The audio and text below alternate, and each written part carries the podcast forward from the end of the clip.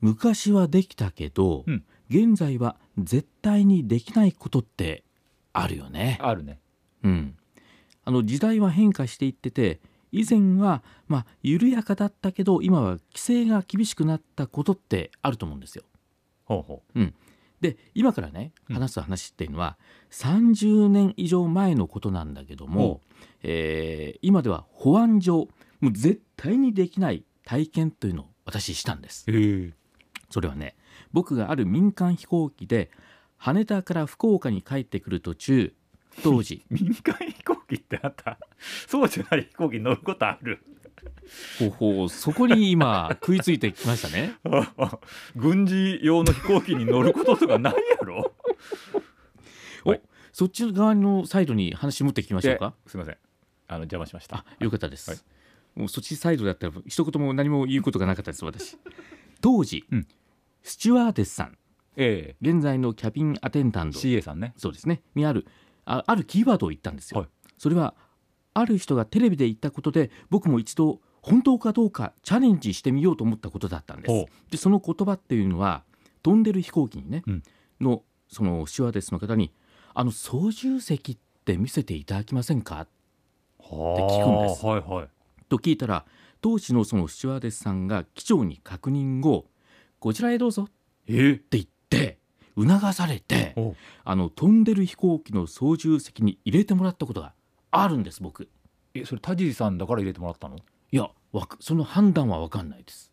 え30年前今から30年以上ですじゃあもう大人やうんでも入れてくれたんですよ本当にんへえでその操縦席には操縦士2名と副操縦士1名の3名がいた、うんえー夜間飛行だったんですようんで操縦席から見える光景っていうのは180度の角度で見られるもう大量の星があるんですようんでいくつかのね流れ星もバンバン流れてておうで、えー星っていうのは見るときいつも上を見上げますよね、うんなのにこうまっすぐした目線でそこに星があるんですよそれもあれじゃない UFO とかじゃないのいやいや大量にようん UFO だったらもうこのトークテーマ変わってくるでしょそ れじゃだったらいやそういうふうにで、えー広さでいうとその操縦席畳23枚ぐらいの広さで、うんたくさんのケーキに囲まれたパイロット、まあ、その中に3名いて、えー入っていったらにこやかに「こんばんは」って言ってくれてで大体10分ぐらいいさせてくれたんですよそれも飛んでるんでしょまさに飛んでるんです日よ本の上もう上空上空であの福岡羽田間ですはこの経験って無理でしょ今あいやそれは無理ですよねいやよく考えたらねあのー通してくれたなと思いましてなんでまたそこに行ったわけその聞いたわけいやテレビでそれ私入ったって話を聞いたんでは僕もやってみようかななとる思ほってどなるほどで入ったんですうんでもう本当に今では絶対に無理でかっこいいなと思いつつねあの夢のような短い時間が過ぎていったということで、まあ、こんなゆるい時代が懐かしいなと思いつつ今夜も田中と田尻と安全運行で参りたいと思います。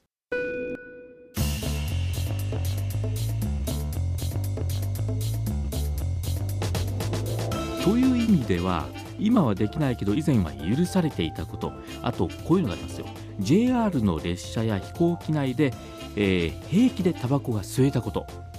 ああ昔できたんだよね禁煙者とかの概念がなかったんですそようねそうそうなかったであと映画館も映画館もうん吸ってる人いましたよ昔ああそういう意味ではうん野球の実況中継を始めた頃ほうにほう解説者の人はうん私が喋ってる横でうんプカプカしえーふかしながらやってましたよそれもあるのそういうう時代でしたよ確かにはあカレー食ってる人もいましたからねえ何キレン ジャーキレンジャーがいたの横に、モモレンジャーじゃないといえばキレンジャーやろねいやだからね、う昔はまあそれはそれで楽しくいい時代だったなというふうにね、うんあのー思った次第なんですうよ、んうんうん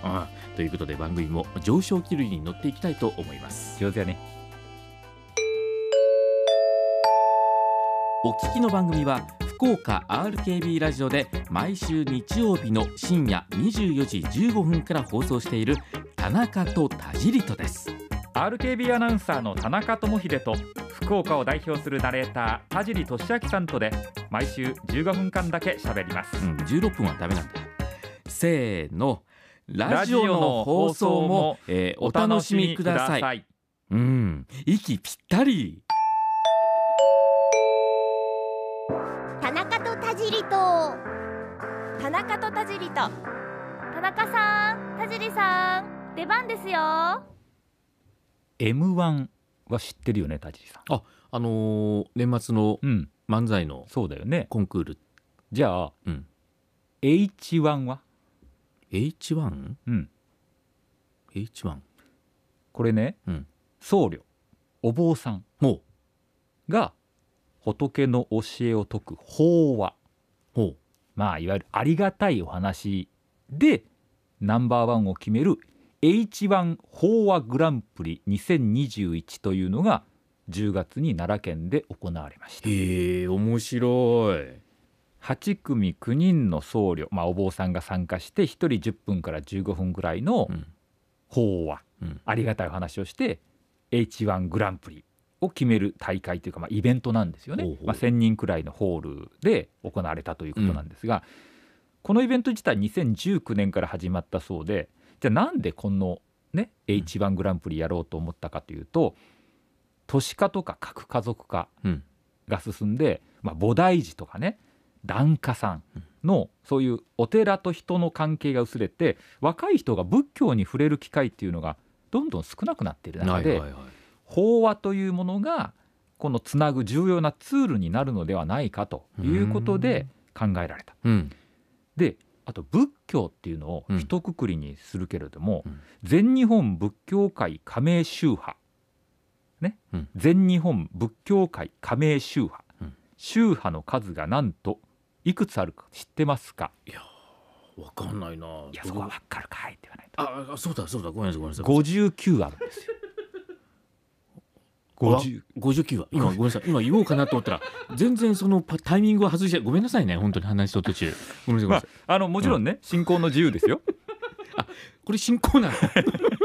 今のねそうか信仰っていうのはあの信じる方のあそものっちとがややこしいな進む方わのかるかいあ言えた言えた言えたよかったよかった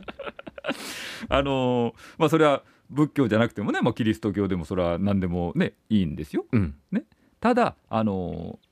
こういう宗教の話をするとうんちょっとあのもともとほら宗教戦争なんていうぐらいですから戦い争のね元になるかもしれないんであんまり大きな声ではね言わないでおこうかなと思うんですけど、はいこんな話になったんで言うんですけど、うんまあ、59の宗派がね仏教だけであるとでそれぞれがその法話にも特色があるんで、うん交流することってないんですって基本的にその59のぶ同じ仏教のお宗ー派でそもうなんだねだからそこをあのーまず仏教という一つの大きなこう塊で、えー壁を乗り越えてあのー皆さんにもっと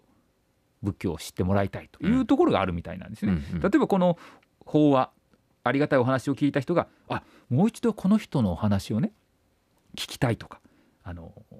き自分の話も聞いてもらいたいとかうんいうものを決めるという、そんなイメージのはいはいグランプリなんですへって、ー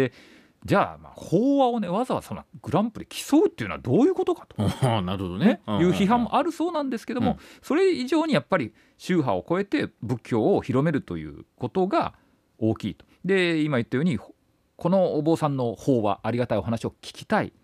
でこのお坊さんに会って自分の胸の内を聞いてほしいうんという人が多いんじゃないかうんお釈迦様はねこんな風に言ってますほう話すことよりも聞くことを大事にしたと苦しみ悩む人の話を聞いてその人に合った説法をしたとうんいうふうに言っていたんですって、うんタリーさんそうでしょん話すことよりも聞くことを大事にしてるでしょあまあまあそう言われたらそうなのかなあじゃあやっぱもうもはやねお釈迦様に見えてきましたタジーさんがそうなの H1 はね、うんお寺との距離感を縮めるための入門ですその先のありようが大事なんですと実行委員長おっしゃってましへたえ今ね、うん法話をね動画で配信する人も多いんですって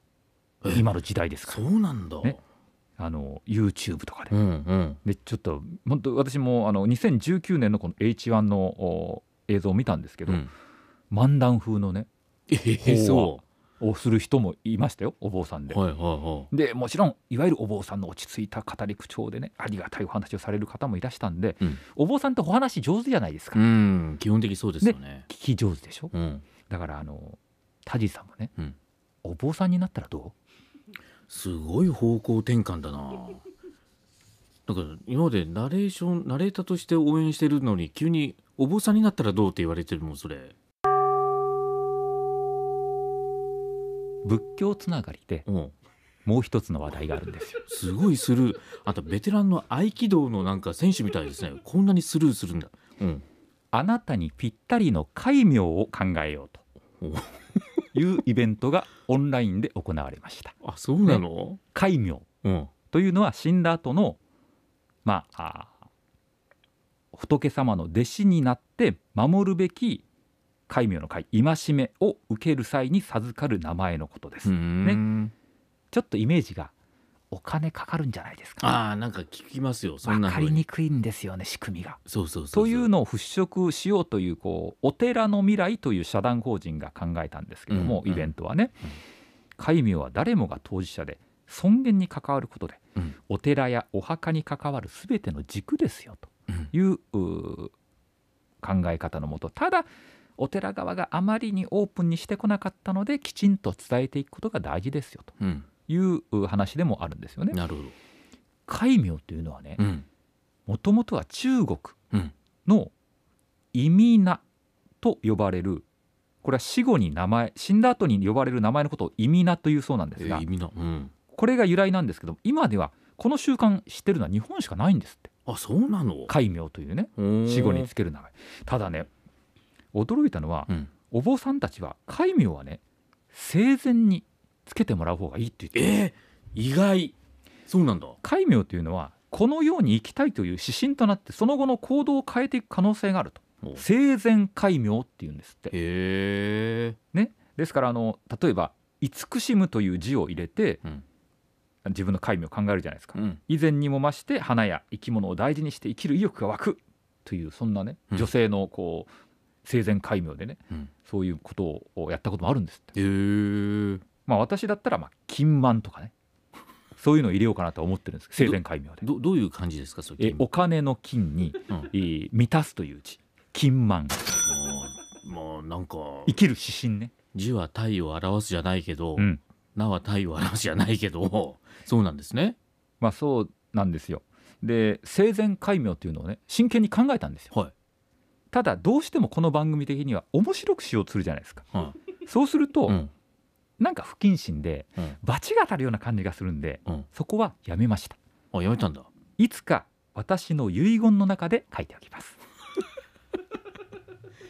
遺言ってそうなのあなた遺言をこの番組の中で言うつもりはないんですかなんかあそれはそういうリクエストがあったら考えてもいいで。例えばどういう感じで言いますなんか遺言、遺言うん、どんなことを言い言いたいですか皆さんにあそう皆さんに言うの遺言じゃあど誰に言うんですか、あそうかうん、タジーさん、重い重いですそれはえ生前戒名を聞 くいやー田中さんのねありがたいあのお話を聞けて本当にああもうありがたいありがたいまた今度いらっしゃい